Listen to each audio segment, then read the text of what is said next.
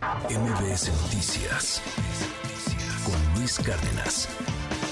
Y pues sí, ya el 93% de actas escrutadas de acuerdo con el Consejo Nacional Electoral allá en, en Ecuador. Y pues sí, la, la ventaja de Luisa González de 33.32% frente a a Daniel Novoa con el 23.65%. Y bueno, pues qué implicaciones tiene esto en la región, este, este resultado electoral, eh, pues sin duda importante analizarlo y le agradezco enormemente a Aribel Contreras, coordinadora de la licenciatura de negocios globales de la Ibero. Muchas gracias, Aribel, qué gusto saludarte nuevamente. Muy buen día. Muy buenos días, mi querida Sheila. Al contrario, el gusto es mío y qué mejor que hacerlo aquí contigo para poder compartir, como bien dices, qué implicaciones tiene, porque hay que hablar en México de Ecuador. A nivel internacional, Sheila, no olvidemos que Ecuador tiene como principales socios comerciales tanto Estados Unidos como Europa.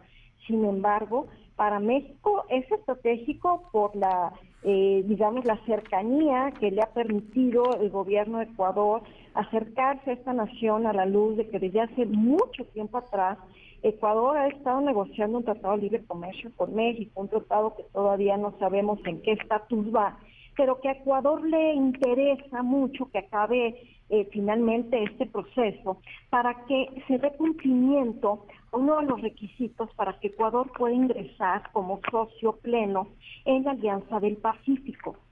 Es por eso que nos debe de importar hablar de, de Ecuador, qué rumbo tomará, qué es lo que pasará finalmente el 15 de octubre en esta segunda vuelta de Ecuador pues se van a confrontar, Sheila, dos grandes ideologías. Sí. Un proyecto de, de Luisa González, que es regresar al correísmo, donde había cierta estabilidad en materia de seguridad y había una gran cantidad de programas sociales para sacar a los pobres de, de, su situación. Sin embargo, pues el crimen organizado hizo grandes alianzas con Rafael Correa y la corrupción eh, trastocó fondo.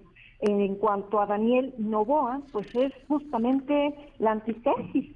Él eh, se declara anticorreísta a todo lo que da, cuenta con el respaldo de los empresarios, le apuesta al libre mercado y por lo tanto el respaldo lo tiene de las clases medias, de las clases eh, altas empresariales, así que vaya turbulencia la que se abre en este segundo episodio y que sin duda eh, lo que veremos el, el 15 de octubre eh, será histórico porque además eh, una de dos, o tendrá Ecuador a la primera mujer presidenta en su historia o al presidente más joven, ¿no? También, o sea, de cualquiera de las dos formas se hará historia. Claro, por supuesto. Importante lo que pone sobre la mesa, pues porque Daniel Novoa apenas cuenta con 35 años de edad y en el caso de, Luisa González, pues es realmente, se dice que sería la marioneta de Rafael Correa, porque no olvidemos, eh, Sheila, que cualquiera de los dos que llegue únicamente va a estar gobernando por un periodo de 546 días, es decir, concluir el periodo que Guillermo Lazo decidió apostarle a esta muerte cruzada, es decir, disolver la asamblea y convocar elecciones anticipadas. Entonces, ya sea Luisa González o Daniel Novoa tendrán la oportunidad de 546 días para gobernar, pero en el caso de que llegara Luisa González, lo que ya los medios internacionales están hablando el día de hoy es que sería la antesala, en caso que Luisa llegue, para que veamos a un Rafael Correa nuevamente contener por la, carrera presidencial para el año 2025 y regresar al poder. Entonces estaríamos eh, viendo que sería tener a Rafael Correa de vuelta en Ecuador, es decir, Luisa le apuesta a la continuidad, mientras que Daniel Novoa le apuesta a romper con esta era e darle inicio una nueva bocanada de oxígeno a Ecuador en una nueva era una era para Ecuador muy complicada en, términos económicos, políticos y sociales, porque la bonanza de la era del petróleo pues ya se acabó hoy por hoy y finalmente pues Ecuador le apuesta todavía a esta industria del plátano, la industria agropecuaria, pesquera, el cacao, que no les ha alcanzado para poder enfrentar las debates económicas. Así que eh, será muy interesante ver qué es lo que se va a decidir, ¿Qué es lo que finalmente se resolvió también en esta consulta que se hizo el día de ayer sobre prohibir o no la extracción petrolera, Sheila? Y lo mismo con respecto a los minerales, puesto que eh, sabemos que Ecuador es rico en, en ambos ámbitos, en ambos sectores, y por eso es que el ojo del huracán a nivel internacional, pues los ojos están puestos en Ecuador, no solamente por este proceso tan controversial, complicado y sobre todo ensangrentado durante las últimas semanas, sino cuál va a ser el futuro de Ecuador por los intereses extranjeros que se encuentran en esta nación.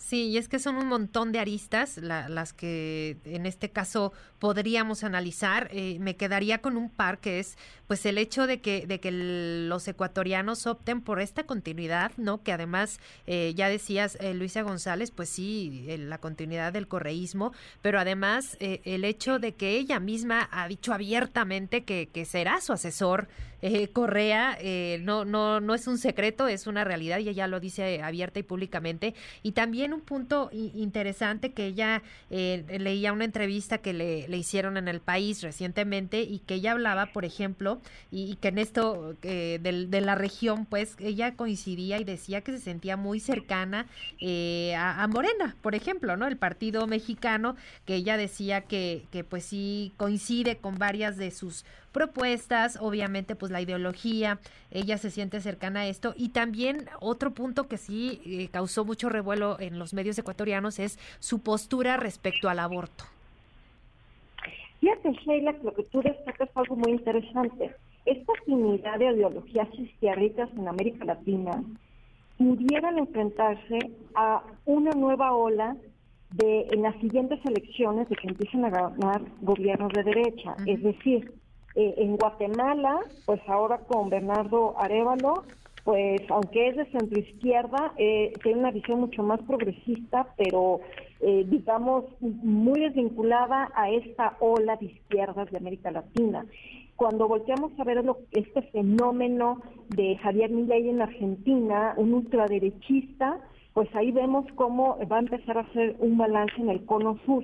Entonces, Ecuador, que queda justamente y literalmente a la mitad del, hemisferio, eh, será muy interesante ver para hacia dónde se va a mover el péndulo, porque temas, sí, como tú bien dices, el tema del aborto, pero también el tema de la dolarización de, de la economía ecuatoriana, que ya lleva mucho tiempo apostándole a esto, eh, de, hay, habrá que ver hacia dónde se mueve esta brújula de temas tan controversiales como posesión de armas, la militarización de todo el proceso de seguridad de las cárceles.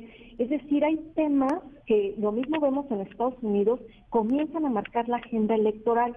Entonces ahí es hacia donde estos candidatos le están apostando para eh, atrapar votos. Pero ojo, no olvidemos que no importa si son de derecha o de izquierda, está avanzando el populismo, un populismo disfrazado de ayuda al pueblo, pero que en realidad son gobiernos llenos de mentiras. Entonces, al final del camino, eh, esta, eh, esta recta final del año 2023 estaremos viendo muy interesante hacia dónde se va a mover América Latina y el Caribe. México tiene que apostar y estar atento más allá de afinidades o de fobias ideológicas México tiene que apostarle al tema de la inversión extranjera directa y al tema de aumentar el comercio exterior en un esfuerzo de diversificarnos, porque eh, mientras sigamos enfocados en Estados Unidos, pues seguiremos muy anclados a todo lo que se vaya dictando desde Washington. Aribel Contreras, coordinadora de la licenciatura de negocios globales de la Ibero, muchísimas gracias por estos minutos en MBS. Muy buen día. Muy buen día y un fuerte abrazo. MBS Noticias Luis Cárdenas.